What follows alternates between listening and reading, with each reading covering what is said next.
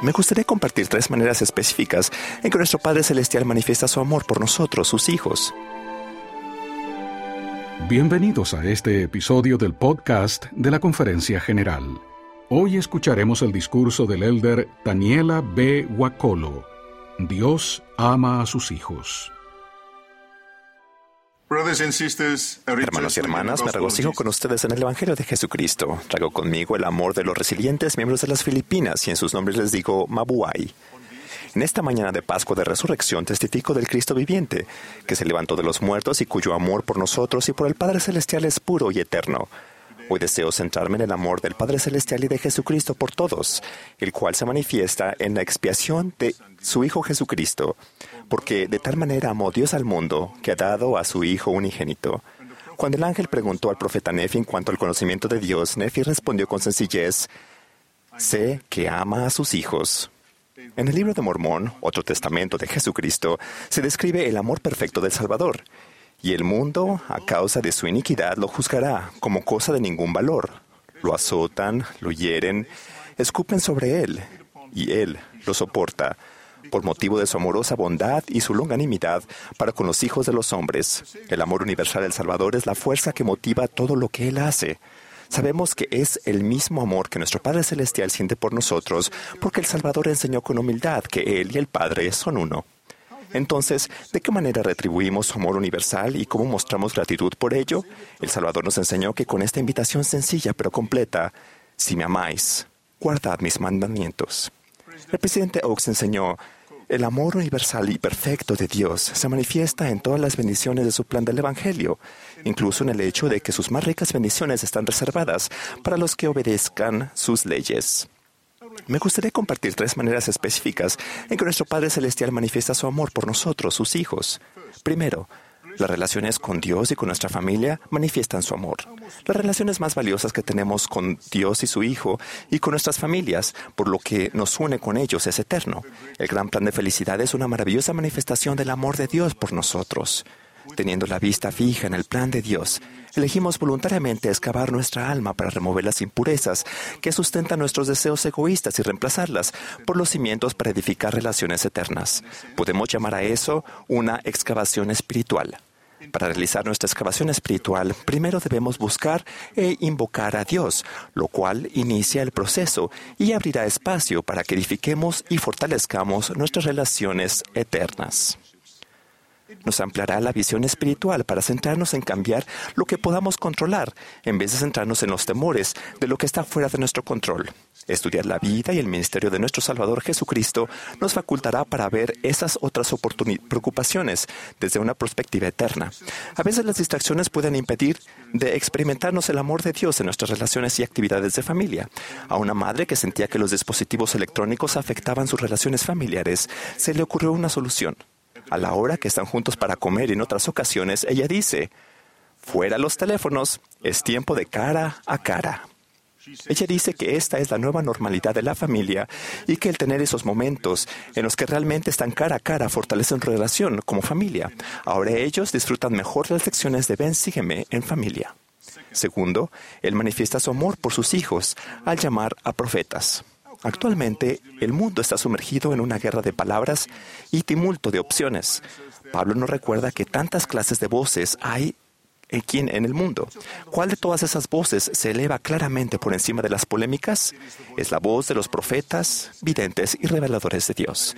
Recuerdo vívidamente en el 2018 me sometí a una operación quirúrgica y al volver al trabajo estaba en el estacionamiento cuando de repente escuché una voz del presidente Russell M. Nelson que me llamaba Daniela, Daniela.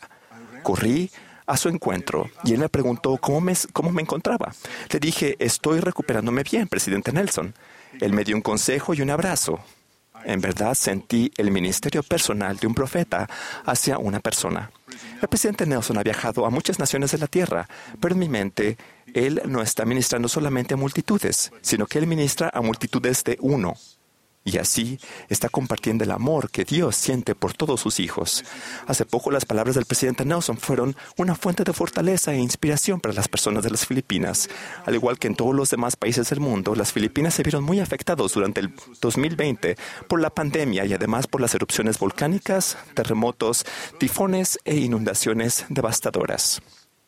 Pero las palabras del profeta fueron una fortaleza contra el temor, la, soledad y la desesperación. El profeta extendió una llamada a una jornada mundial de ayuno y oración y aconsejó seguir adelante pese a la pandemia. Nos invitó a convertir nuestros hogares en santuarios de fe personales. Pidió que los miembros santos de los últimos días respetemos a todos los hijos de Dios y permitamos que Dios prevalezca en nuestra vida. Fue también muy conmovedor el reciente video del testimonio del presidente Nelson sobre el poder de la gratitud y su oración final resonó por todas las Filipinas. Al igual que en el mundo entero, las Filipinas son muy bendecidas por poder sentir el amor de Dios a través de las palabras de su profeta elegido. Tercero, la disciplina puede ser una manifestación del amor de Dios por sus hijos. En ocasiones Dios manifiesta su amor al disciplinarnos. Es una manera de recordarnos que Él nos ama y que sabe quiénes somos. Su bendición prometida de paz está al alcance de todos los que andan con valentía por las sendas de los convenios y están dispuestos a recibir corrección. Reconocer la disciplina y estar dispuestos a aceptarla, esa se convierte en una operación quirúrgica espiritual. ¿Y a quien le gusta tener una operación? Pero aquellos que la necesitan y están dispuestos a recibirla, una operación puede salvarles la vida. El Señor disciplina a quienes ama, así nos dice las Escrituras. Esa disciplina o cirugía espiritual producirá cambios que son necesarios en nuestra vida. Nos daremos cuenta, hermanos y hermanas, que nos refina y nos purifica. José Smith fue disciplinado. Después de perder las 116 páginas del manuscrito del libro de Mormón, el Señor lo reprendió y le demostró amor al decirle, no debiste haber temido al hombre más que a Dios, sin embargo tú debiste haber sido fiel. He aquí tú eres José y te he escogido. Recuerda, Dios es misericordioso Arrepiéntete pues. En 2016 me encontraba sirviendo en una misión de Little Rock, Arkansas, y un día le pedí al hermano Cava que le llevara un paquete a mi hermana mayor que vivía en la isla de Fiji. Su respuesta fue algo que no esperaba. Presidente Wakolo gimió al decirlo. Su hermana falleció y fue enterrada hace 10 días. Sentí autocompasión e incluso me sentí algo molesto al ver que mi familia no se interesó en informarme. Al día siguiente, mientras mi esposa estaba enseñando a los misioneros, penetró en mi alma el siguiente pensamiento. Daniela, Todas estas experiencias son para tu bien y tu crecimiento. Has estado enseñando y compartiendo tu testimonio de la expiación de Jesucristo.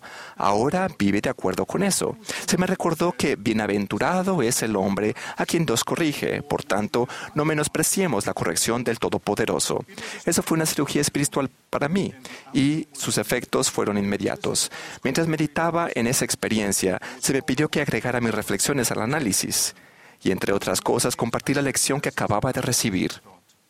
Primero, que el Espíritu Santo se me, me, había disciplinado y me encantó que fue la única persona que lo había escuchado. Segundo, que por causa del sacrificio y el rescate del Salvador, yo ya no iba a referirme a mis desafíos como pruebas y tribulaciones, sino las llamaría como experiencias de aprendizaje. Y tercero, que gracias a su vida perfecta y sin pecado, yo ya no iba a seguir refiriéndome a mis defectos y a mi carencia de aptitudes como debilidades, sino más bien como mis oportunidades de desarrollo.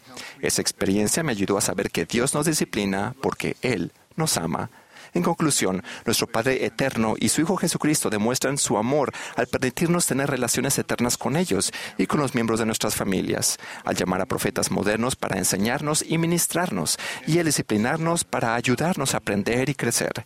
Gracias sean dadas a Dios por el incomparable don de su Hijo Divino, nuestro Señor resucitado, a un Cristo viviente, en el nombre de Jesucristo. Amén. Esperamos que hayan disfrutado del discurso del elder Daniela B. Huacolo. Dios ama a sus hijos. De la sesión del domingo por la mañana de la Conferencia General Anual número 191 de la Iglesia de Jesucristo de los Santos de los Últimos Días en abril de 2021. Gracias por escucharnos.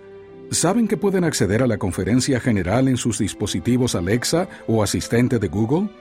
Digan Alexa o Hey Google, pídele a voz del Evangelio que reproduzca la última conferencia general.